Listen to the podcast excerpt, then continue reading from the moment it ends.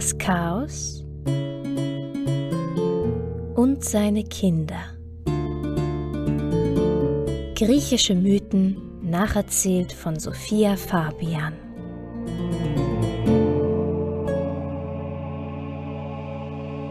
Hallo und herzlich willkommen zur siebten Folge. In dieser Folge geht es mal wieder um die Seitensprünge des Zeus. Diesmal beginnen wir mit einer orphischen Erzählung. Die Orphik weicht in ihren Erzählungen häufig stark von den Erzählungen Homers oder Hesiods ab, da diese Mythen aber alle aus dem Mittelmeerraum stammen und alle die gleichen Götter benennen, sind viele Elemente stark miteinander kompatibel. Und so auch hier, die Orphiker erzählen sich die Geschichte des Zagreus. Zeus verführt eines Tages seine Schwester Demeter, als er schon längst eigentlich mit seiner anderen Schwester Hera verheiratet ist. Demeter, die Göttin des fruchtbaren Bodens und der Landwirtschaft, hat daraufhin eine Tochter, Chore, auch bekannt als Persephone. Und als Demeter ihre Tochter Persephone bekommt, zieht sie sie nicht direkt auf dem Olymp groß, Vielleicht hat sie Angst gehabt, weil dieses Kind ein uneheliches Kind aus einer Affäre mit Zeus ist. Und Hera, die Gattin des Zeus, ist bekannt für ihren Zorn und ihre Racheakte. Nicht umsonst wurde sie von den Griechen als Hüterin der Ehe verehrt. Demeter lässt also ihre Tochter geschützt in einer Höhle im Berg Ida aufwachsen – wo Persephone von zwei Schlangen bewacht wird. Als sie langsam zur jungen Frau heranwächst, beginnt Zeus, sie zu verehren. Die griechischen und eben auch orphischen Mythen sind nur so gespickt von Inzest unter den Göttern, und hier begehrt eben der Vater Zeus die Tochter Persephone, die streng genommen auch seine Nichte ist, da Zeus ja seine Schwester geschwängert hat und so weiter und so fort. Ich breche gleich ab. Das würde hier sonst kein Ende finden. Also, um an die junge Persephone heranzukommen, verwandelt Zeus sich in eine Schlange. So kommt er problemlos an den bewachenden Schlangen vorbei in die Höhle. Er kriecht hinein und schläft mit Persephone. So geschwängert bekommt Persephone bald einen besonderen Sohn, den sie in ihrer Höhle zur Welt bringt.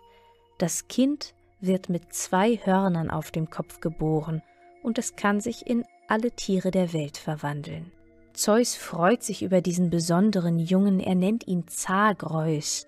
Dann setzt er ihm eine Schlangenkrone auf den Kopf und erklärt ihn zu seinem offiziellen Erben. Zagreus soll einmal die Herrschaft über die Welt antreten. Als Hera das mitbekommt, ist sie außer sich vor Wut. Sie ist doch die Ehefrau des Zeus und ihre Kinder sollten die rechtmäßigen Erben des Göttervaters sein. Und sie rächt sich, indem sie sich mit den Titanen verbündet. Sie wurden von Zeus in den Tartaros verbannt und nun entlässt Hera die Titanen aus der Unterwelt und stachelt sie an, diesen jungen Erben des Zeus auszuschalten. Zagreus wächst nun also ebenso versteckt in der gleichen Höhle wie seine Mutter auf und auch in der gleichen Höhle wie sein Vater. Zeus wurde hier von Rhea vor Kronos versteckt. Die Geschichte über Zeus Jugend erzähle ich in Folge 2, falls ihr das noch einmal nachhören wollt. Nun ist aber der kleine Zagreus in der Höhle im Berg Ida und dort spielt er die meiste Zeit. Er hat viel unterschiedliches Spielzeug und er kümmert sich nicht um die Außenwelt. Er kennt nur seine kleine Höhle. Sie ist seine Welt. Darauf gründen die Titanen ihre List. Die Titanen sind Riesen und der Eingang der Höhle ist viel zu klein für sie. Um Zagreus in die Finger zu kriegen, müssen sie ihn dazu bringen, selbst aus der Höhle zu kommen. Also erfinden die Titanen den Spiegel, halten ihn vor den Höhleneingang und zeigen dem Zagreus so die farbenfrohe Außenwelt. Und es funktioniert. Zagreus sieht zum ersten Mal in seinem Leben die Bäume, das Gras, die Blumen, den blauen Himmel. Neugierig nähert er sich dem Rand der Höhle.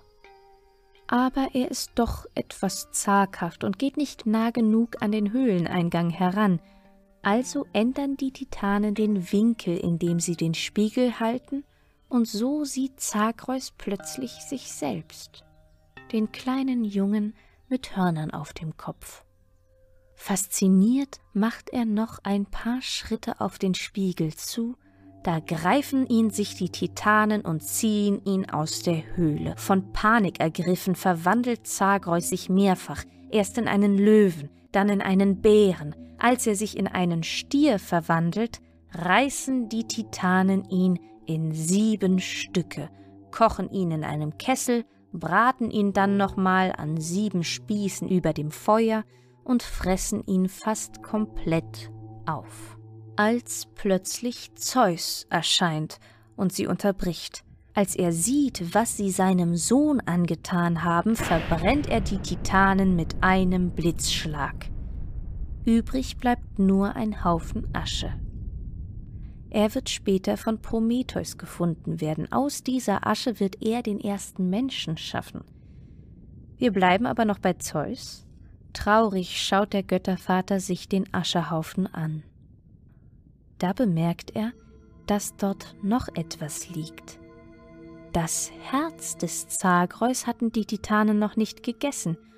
Vorsichtig nimmt Zeus es an sich, steckt es sich unter seinen Arm und bewahrt es dort geschützt in seiner Achselhöhle auf. Einige Jahre später, als Prometheus längst den Menschen erfunden hat, trifft Zeus auf eine Tochter des Königs Kadmos namens Semele. Er begehrt sie sehr, aber Götter können sich den Menschen nicht in ihrer wahren Gestalt zeigen. Das hält nämlich ein Mensch nicht aus, wenn er einen Gott in seiner wahren Gestalt sieht. Und um sie zu verführen, verwandelt Zeus sich eben in einen schönen jungen Mann. So beginnen Semele und Zeus eine leidenschaftliche Beziehung. Semele verliebt sich in diesen jungen Mann, aber immer wenn sie etwas über seine Herkunft erfahren möchte, blockt er ab. Eines Tages, als Semele und Zeus so beisammen sind, fragt Zeus sie, Tust du mir einen Gefallen? Sie sagt, ja, natürlich, was denn? Schwöre mir vorher, dass du es auch wirklich tun wirst, was auch immer es ist. Ja, Semele schwört. Da holt Zeus das Herz des Zagreus unter seinem Arm hervor und fragt sie, Würdest du das für mich essen? Semele zögert. Ich tue es erst, wenn du mir sagst, wer du bist. Da sagt Zeus, er sei der Göttervater, wenn du dieses Herz isst, dann wirst du einen Gott gebären. Semele glaubt ihm scheinbar, denn sie isst das Herz und tatsächlich merkt sie bald, dass sie schwanger ist. Wenig später erfährt Hera von diesem erneuten Seitensprung ihres Mannes, also verwandelt sie sich in die alte Amme der Semele. So getarnt geht sie zur jungen schwangeren Frau und nutzt das Vertrauen, das Semele in ihre alte Amme hat, um sie anzustacheln. Dieser junge Mann, der dich geschwängert hat, behauptet also, er sei Zeus. Und das glaubst du ihm so blind? Semele nickt. Dann soll er es beweisen und sich dir in seiner wahren göttlichen Gestalt zeigen. Hera weiß, dass ein Mensch es nicht aushält, einen Gott in seiner wirklichen Gestalt zu erblicken. Doch die schwangere Semele sieht ein, dass sie wissen sollte, wer der Vater ihres Kindes ist. Als Zeus sie also zum nächsten Mal besucht, bittet sie ihn nun wiederum. Tust du mir einen Gefallen? Er sagt, ja, natürlich, was denn? Schwöre mir vorher, dass du es auch wirklich tun wirst. Ich schwöre beim Styx, dem Fluss der Unterwelt, sagt er, was soll ich denn tun? Wenn du wirklich Zeus bist, zeige dich mir in deiner wahren göttlichen Gestalt.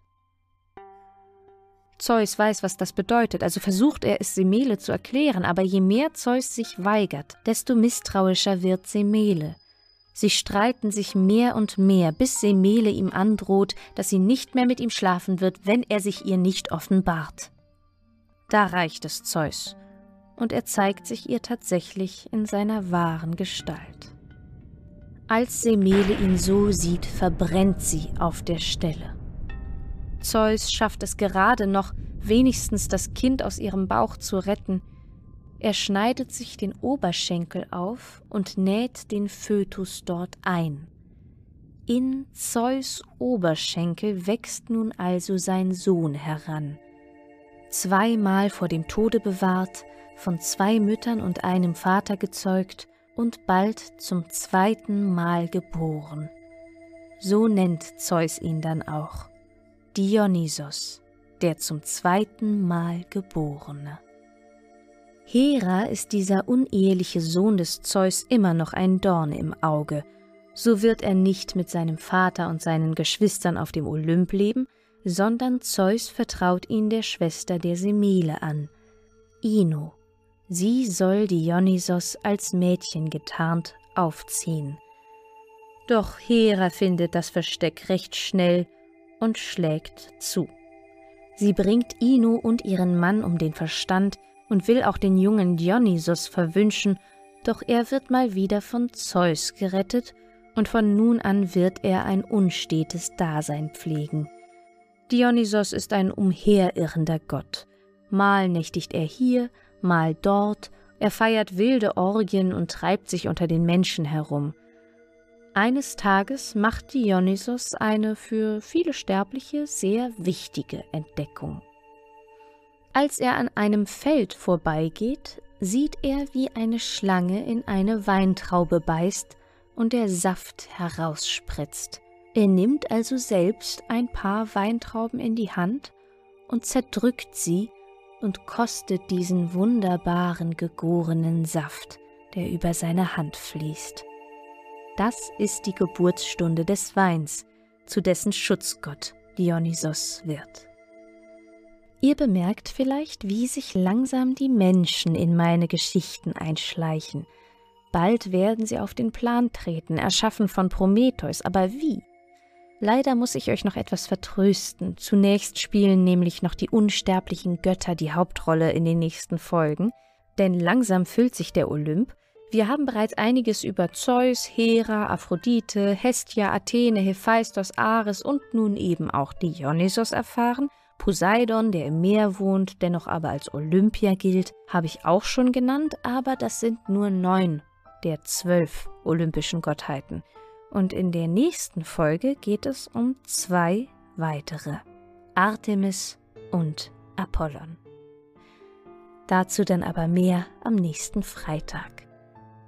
Wenn ihr wollt, könnt ihr das Chaos und seine Kinder auf unterschiedlichen Kanälen abonnieren. Da wäre Spotify, iTunes, YouTube, Deezer, Stitcher, Google Podcasts und so weiter und so fort. Empfehlt mich euren Freunden oder der Familie, jedem, der sich für Mythologie interessiert. Auch auf Instagram poste ich regelmäßig Neuigkeiten als chaos.kinder. Wir sind erst am Anfang einer riesigen Sammlung unglaublich alter, vielfältiger und wunderbarer Mythen. Ich bin Sophia. Hiermit bedanke ich mich für eure Aufmerksamkeit. Mögen die Götter mit euch sein.